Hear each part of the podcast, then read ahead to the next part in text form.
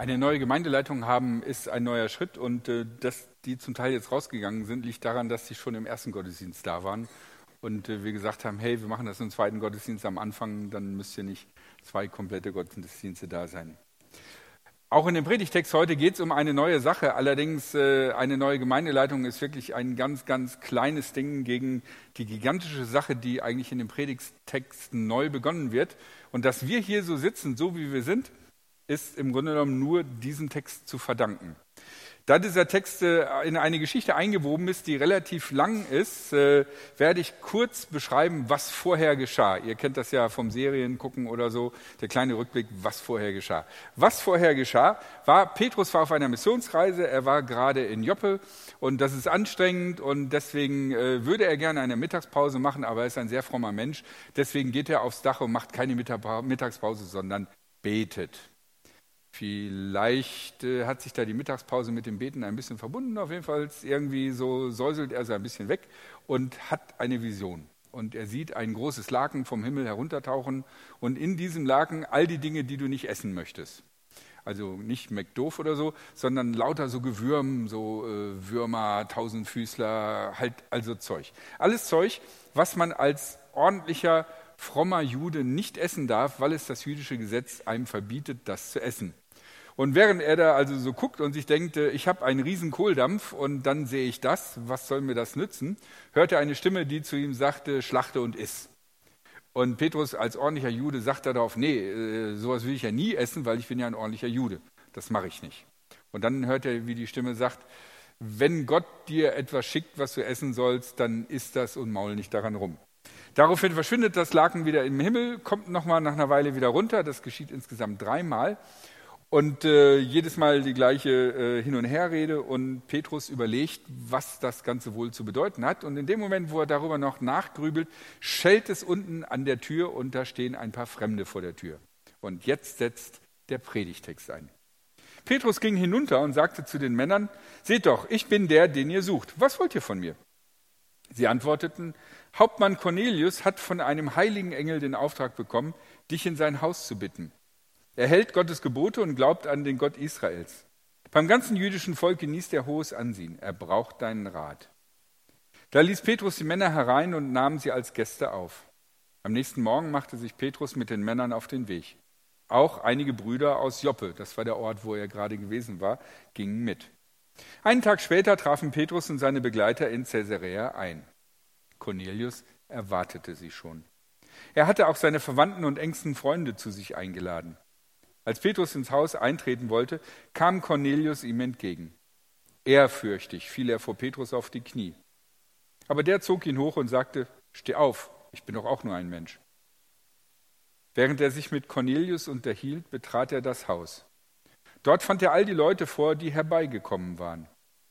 Petrus sagte zu ihnen, Ihr wisst ja, einem Juden ist es nicht erlaubt, Umgang mit Fremden zu haben. Mit Fremden bedeutet in diesem Kontext nicht Leute, die ich nicht kenne, sondern Leute, die nicht Juden sind. Oder ihn zu Hause aufzusuchen. Aber Gott hat mir gezeigt, dass man keinen Menschen unvorschriftsmäßig oder unrein nennen darf. Deshalb bin ich eurer Einladung ohne Widerspruch gefolgt. Aber jetzt möchte ich gerne wissen, warum ihr mich eingeladen habt. Cornelius antwortete, es war vor drei Tagen, genau zur gleichen Zeit, so gegen 15 Uhr. Ich betete gerade in meinem Haus. Sieh doch, da stand plötzlich ein Mann vor mir, der ein strahlend weißes Gewand trug. Er sagte, Cornelius, dein Gebet ist erhört worden. Gott hat deine Gaben für die Armen mit Wohlgefallen aufgenommen. Schick also jemand nach Joppe und lass Simon zu dir bitten, der auch Petrus genannt wird. Er ist zu Gast im Hause des Gerbers Simon am Meer. Da habe ich sofort nach dir geschickt. Schön, dass du gekommen bist. Jetzt sind wir alle hier vor Gott versammelt, um zu hören, was der Herr dir aufgetragen hat. Petrus begann zu sprechen. Jetzt begreife ich wirklich, dass Gott nicht auf die Person sieht. Wer ihn ehrt und nach seinen Geboten handelt, den nimmt Gott an, ganz gleich, aus welchem Volk er stammt. Während für uns das ein netter Text ist und wir mehr darüber staunen, dass es da Gesichter und Visionen gibt und Gott durch solche Sachen redet, ist eigentlich das Bedeutendste und das Erstaunlichste, dass Petrus es schafft, eine vielleicht 1500 Jahre Tradition, in der er aufgewachsen ist, beiseite zu legen und sein Verhalten gegenüber Nichtjuden grundsätzlich zu ändern. Paulus erkennt in dieser Situation, in dieser Erzählung, dass die Grenzen, die er als von Gott gegeben angesehen hat, über die Welt und wie der ganze Glaube zu verstehen ist, dass diese Grenzen ganz anders sind und neu gezogen werden müssen. Und das ist mein erster Gedanke. Der Auftrag Jesu ist größer, als Petrus es je gedacht hätte. Durch die ganzen Schriften des Alten Testamentes zieht sich der Gedanke, dass der Gott Israels der Größte ist. Dass er die ganze Welt geschaffen hat. Nicht nur das Tal, wo die Israeliten drin leben oder den ganzen Landstrich, sondern die ganze Welt. Dass Gott die Geschicke der Menschen lenkt. Nicht nur die Menschen, die zu Israel gehören, sondern aller Menschen dass er das Leben aller Menschen betrachtet. Und die Verheißung Abrahams, dass durch Abraham nicht nur die Israeliten, sondern alle Menschen gesegnet werden sollen. Dieser universelle Anspruch des Jahwe-Glaubens zieht sich durch die ganzen Schriften des Alten Testamentes. Und doch haben die ersten Christen, die frühen Christen sich so verhalten, als wenn Gott zwar die ganze Welt regiert, aber eigentlich sich nur interessiert für die Menschen, die jüdischen Glaubens sind. Und das bedeutet eigentlich, wenn man diese Gesamttradition des Alten Testamentes sieht, dass Gott ein Gott der ganzen Welt ist, und wenn man das dann lebt, nur auf das jüdische Volk bezogen, dass das Ganze eigentlich so eine Art Größenwahnsinn ist. Ne, die Israeliten, die sagen, wow, wir haben den größten Gott, unser Gott regiert die ganze Welt, auch die Römer tanzen nach seiner Pfeife, aber es ist nicht umgesetzt, sondern im Grunde genommen ist es der alberne Größenwahn einer Provinzgottheitsreligion. Aber an dieser Stelle wird deutlich, das Christentum, der christliche Glaube, das, was Gott an dieser Stelle macht, richtet sich an jeden. Das Christentum richtet sich an alle Menschen. Heutzutage hat das für uns vielleicht so einen Beigeschmack wie, das ist ein totalitärer Herrschaftsanspruch über die ganze Welt, der Größenwahn der Christen. Aber eigentlich war das in der damaligen Zeit gemeint, wir schließen niemanden mehr aus. Jeder darf zu Gott kommen. Niemand ist unrein, Niemand, niemandem wird verwehrt. Das ist eine neue Sicht der Dinge. Niemand wird ausgeschlossen, weder aufgrund des Geschlechts, der Geburt, der Herkunft, der Rasse, des Zustandes des Körpers. Das ist anders als die Traditionen, die Petrus kennengelernt hat. Und er muss an dieser Stelle radikal seine Überzeugungen oder das, was er gelernt hat und für richtig angesehen hat, neu definieren. Und das Erstaunlichste an dieser Geschichte ist, er tut es. Und er tut es so straight, dass er, als er dann zurück nach Jerusalem kommt, erstmal ordentlich auf die Ohren kriegt, weil die da schon gehört haben, dass Petrus einfach mir nichts, dir nichts, irgendwelche hergelaufenen Heiden auch nicht nur vor denen gepredigt hat, sondern die auch noch getauft hat und in die christliche Kirche aufgenommen hat. Aber Petrus steht zu dem, was er hier an dieser Stelle gelernt hat. Jetzt möchte ich einen zweiten Gedanken nehmen, den ich hier an dieser Stelle eingefügt habe, von dem ich denke auch, dass er wichtig ist. Nämlich dieser Gedanke heißt, Gott redet durch Träume und Bilder.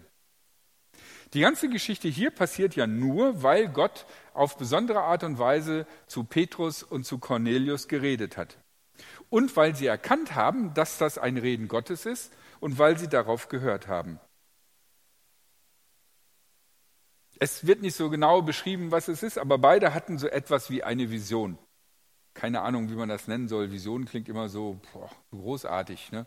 Heutzutage in charismatischen Kreisen nennt man das vielleicht, ich hatte ein inneres Bild oder so. Oder andere würden vielleicht sagen, mir ist da gerade was eingefallen, ich hatte da vor Augen irgendwie was. Irgendwie hatten die so etwas.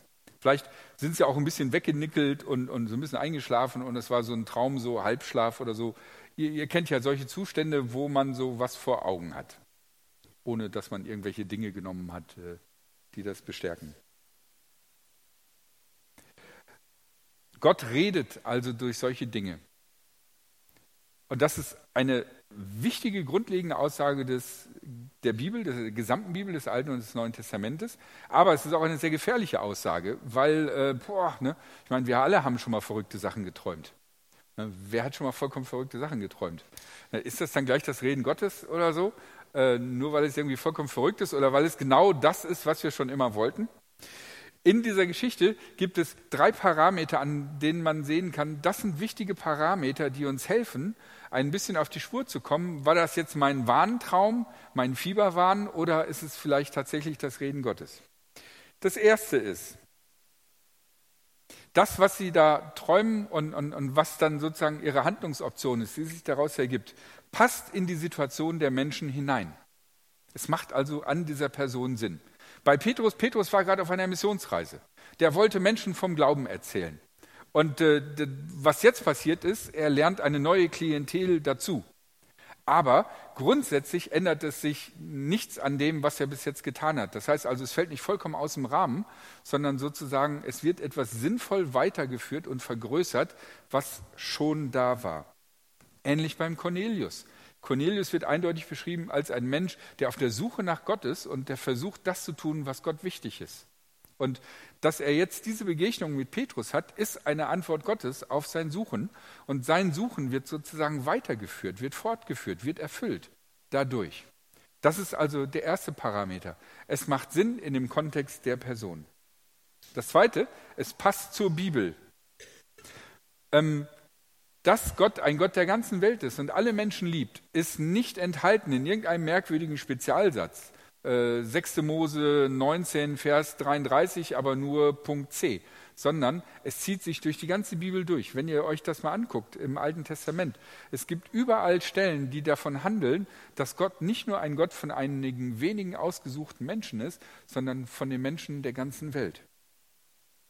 Und das Problem ist eigentlich nicht diese neue Idee, sondern das Problem ist, dass man sich fragen könnte, äh, wieso haben wir nicht schon vorher dran gedacht? Also das, was Petrus hier träumt, macht Sinn im Gesamtkontext der Bibel. Es ist nicht gegen die Schrift, sondern es macht deutlich, hier wird etwas, was in der Schrift schon lange gesagt wird, wird erfüllt. Und das Dritte ist, was auch ein wichtiger Punkt ist, es enthält etwas Neues, woran die beiden nicht direkt gedacht haben. Also Petrus hat äh, wahrscheinlich bei seiner Mittagspause an alles gedacht, nur nicht an eklige Würmer und danach auch noch zu einem Heiden zu gehen. Das stand nicht auf seinem Plan, das war nicht für ihn vorgesehen, sondern er war, für ihn war klar, ich bin Jude, der Jesus ist Jude gewesen, Jesus ist der Messias, ich muss allen Juden davon erzählen. Das war sein Plan. Und auch bei dem Cornelius war es sicherlich nicht klar, dass da ein ganz neuer Schritt geschehen wird und er Zeuge ist und er vielleicht der erste getaufte Heide ist, der, äh, der, der einfach so jetzt also reinmarschieren kann in den christlichen Glauben. Das ist deswegen so wichtig, dass es etwas Neues ist, weil manchmal versuchen wir, unsere Träume zu legitimieren über Gott. Also zum Beispiel, wenn ich davon träume, dass ich der König von Deutschland bin und dass ich super reich werden will, werde. Hätte ich gern Lust. Ich würde mir gerne noch ein, zwei Häuser kaufen, ein paar schicke Autos und ich fände so ein Learjet, finde ich cool dass ich immer so von hier nach äh, Freiburg fliegen könnte und so. Irgendwie, das wäre eine super Sache. Und dann habe ich so einen komischen Traum, wo ich in diesem Traum dieses Reichsein auslebe. Und dann denke ich, ja, das ist das Zeichen Gottes. Und es passiert so oft, dass zufälligerweise Menschen entdecken, dass das, was sie sich schon immer gewünscht haben, aus ihren Beweggründen heraus, dass das zufälligerweise auch das ist, was Gott will. Das ist eine gefährliche Sache. Ne? Da spannt man unter Umständen Gott vor seinen Wagen und Gott will das gar nicht. Und was dabei rauskommt, ist am Ende nur Rotz und Heulen, weil das wird niemals gut gehen. Aber hier können wir sehen, es ist etwas, was zwar schon im Kontext der Person Sinn macht. Petrus der Missionar, erweiterter Auftrag. Aber es ist nicht etwas, was der Petrus sich schon immer gewünscht hat und wo er jetzt sozusagen so, so, so eine äh, Mittagsvision irgendwie vor seinen Karren spannt. Das sind also drei wichtige Parameter, die man zum Beispiel nehmen kann, wenn ich darüber nachdenke, hat Gott zu mir geredet? Macht es Sinn im Gesamtkontext meiner Person? Hat es äh, einen eindeutigen, klaren biblischen Bezug und ist synchron mit dem, was in der Bibel an Grundaussagen gibt? Und ist es auch ein neuer Gedanke und nicht mein Lieblingsgedanke, den ich jetzt nochmal fromm verbräme? Okay? Das war eine Zwischenbemerkung, aber ich fand, ah, man kann doch nicht über so eine Vision reden, ohne dass man nicht auch da so ein bisschen was rauszieht. Jetzt möchte ich nochmal darüber nachdenken mit euch, was das bedeutet, dass Gott ein Gott aller Menschen ist. Mein dritter Gedanke ist, Gott nimmt jeden an. Die essentielle Botschaft des Christentums ist nicht, Gott richtet alle Menschen, sondern die essentielle Botschaft des Christentums ist, Gott nimmt jeden an. Wer sich auf die Suche nach Gott macht, wer sich versucht, Gott zu nahen, dem wird Gott nahen. Das ist unsere Kernbotschaft. Das ist das, worum es bei uns geht.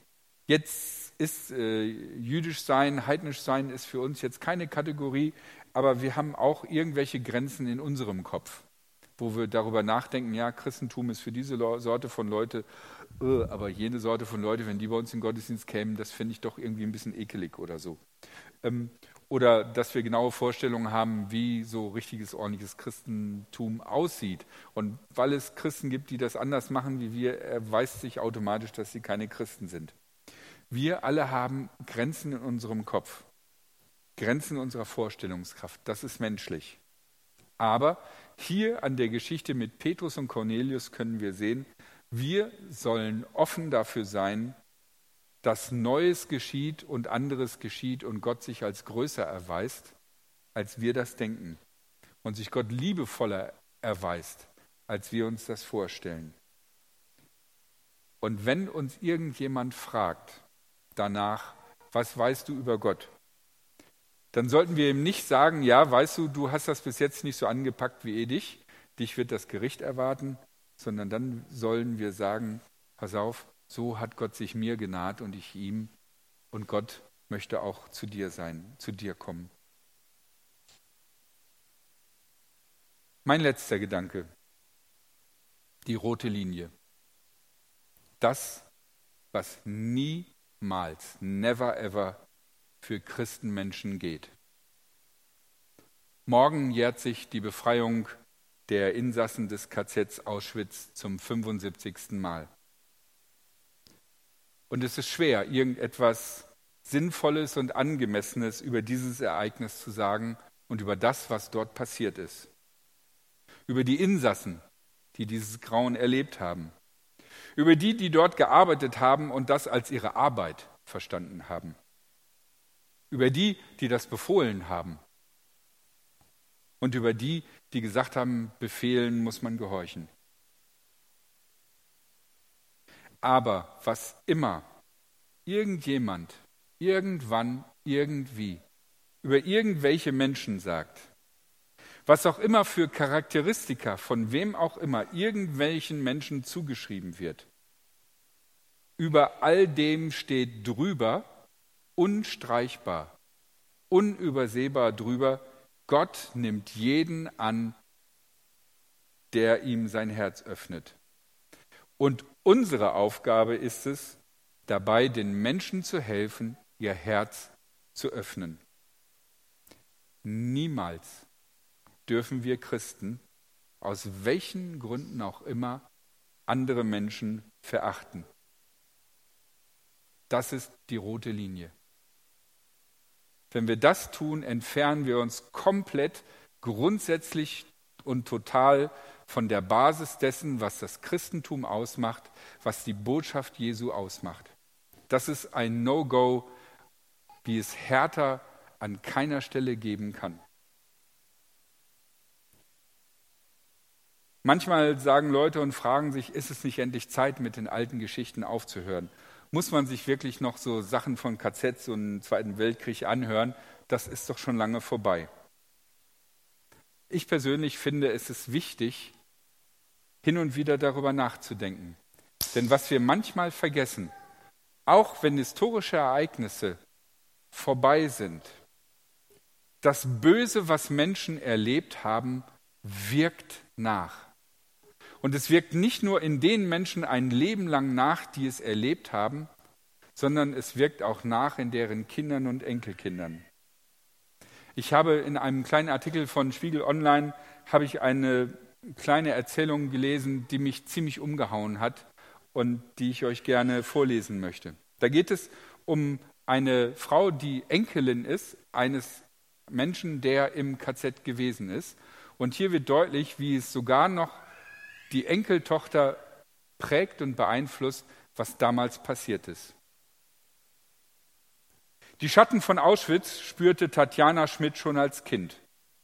Etwa, wenn ihr Großvater wieder einmal trank und doch der Vergangenheit nicht entkommen konnte. Sie sagt, dann ist er ins Schlafzimmer gegangen, hat seine Waffe geholt und wollte sich umbringen. Ich habe dann gehört, wie meine Oma geschrien hat und ihm die Waffe weggenommen hat. Zweimal habe ich es auch gesehen, wie er auf der Bettkante saß, mit der Waffe am Kopf. Ich kann nicht mehr, ich will nicht mehr. Bis zuletzt war das so. Hermann Wilhelm Schmidt hatte Traumatisches erlebt. Schon Minuten nach seiner Ankunft im Konzentrationslager Auschwitz im Frühjahr 1943. Mit seinen sechs Kindern stieg er, er und seine Frau von den Nazis verfolgt, weil sie Sinti waren, aus dem Viehwaggon aus.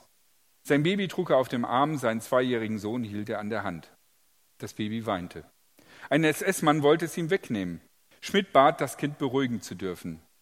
Der SS-Mann aber erwiderte, er werde es selbst beruhigen. Er riss das Baby an sich und schleuderte den Kopf so heftig gegen einen Waggon, dass es sofort tot war.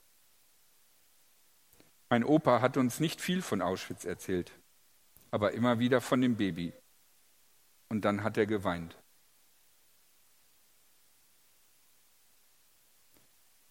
Wenn wir Menschen begegnen, die aus Kriegssituationen kommen, Flüchtlingen, dann erwarten wir, dass sie sich so endlich mal so normal verhalten, so wie wir irgendwie, so locker durchs Leben gehen und ihr Leben gestalten. Weil wir denken, jetzt sind sie ja hier in einem friedlichen Land. Wir sehen nicht, was für Auswirkungen das hat, was Menschen sehen und erleben. Und wir nehmen nicht wahr, dass diese Auswirkungen diese Menschen ihr ganzes Leben lang prägen wird. Ihr ganzes Leben lang. Und wir nehmen auch nicht wahr, dass die zweite Generation davon auch noch geprägt ist. Weil ihnen unter Umständen die Liebe der Eltern fehlt, die sie nicht mehr geben können. Und an dieser Geschichte können wir sehen, dass auch die Enkelkinder noch davon geprägt sind. weil durch Hass und Verachtung von Menschen so viel Böses in dieser Welt geschieht. Und das nicht einfach durch das Ereignis, wenn es beendet ist, abgeschlossen ist, sondern sich noch über Generationen durchfrisst.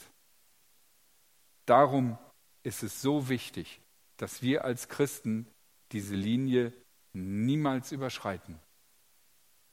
Gott nimmt jeden an. Die Liebe Gottes ist für jeden da. Und wir haben über niemanden unter keinen Umständen das Recht zu sagen, naja, für dich ist das wohl nichts. Oder dich wollen wir nicht bei uns haben. Wir sind berufen, vorurteilsfrei und offen für Menschen da zu sein, weil Gott das so will. Denn Gott ist ein Gott aller Menschen und seine Liebe gilt allen. Das, was damals Petrus erkannt hat, das gilt heute noch genauso. Gott hat seine Liebe gegeben für alle Menschen. Jesus Christus ist am Kreuz für alle gestorben. Für die, die ihn toll fanden und ihn verehrt haben und für die, die Kreuzige ihn gerufen haben. Jesus hat gewagt, alle Menschen zu lieben. Er hat es gewagt, den Menschen zu vergeben, die ihn gekreuzigt haben. Das ist das Wagnis Gottes. Und wenn wir Jesus Christus nachfolgen, müssen wir bereit sein, auch so ein Wagnis einzugehen. Das nächste Lied heißt glücklicherweise gewagte Liebe und handelt genau davon. Davon, dass Gott es gewagt hat, uns zu lieben. Weil so super sind wir eigentlich auch nicht. Auch bei uns hat Gott erstmal eine Vorleistung gegeben, bevor wir uns zu ihm gewandt haben.